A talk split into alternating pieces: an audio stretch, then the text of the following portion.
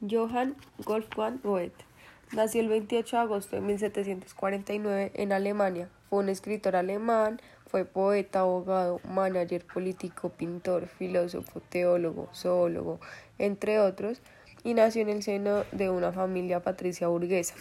En 1765 inició sus estudios de Derecho en Leipzig, pero se enfermó y regresó a Frankfurt. Luego de su recuperación retomó sus estudios en Estrasburgo.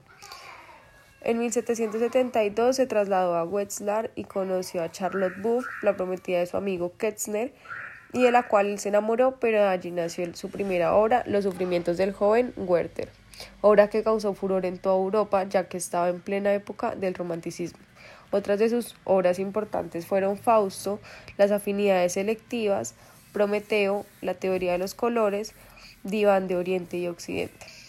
En 1774, en Frankfurt, anunció su compromiso matrimonial con Lily Schoenham, aunque el noviazgo acabó dos años después por su traslado a Weimar.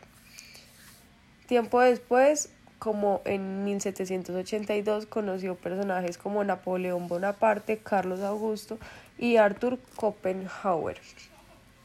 Regresó a Weimar en 1788 y conoce a Christine Vulpius, la cual le dio un hijo al año de estar juntos, quien se llamó August Walter von Goethe.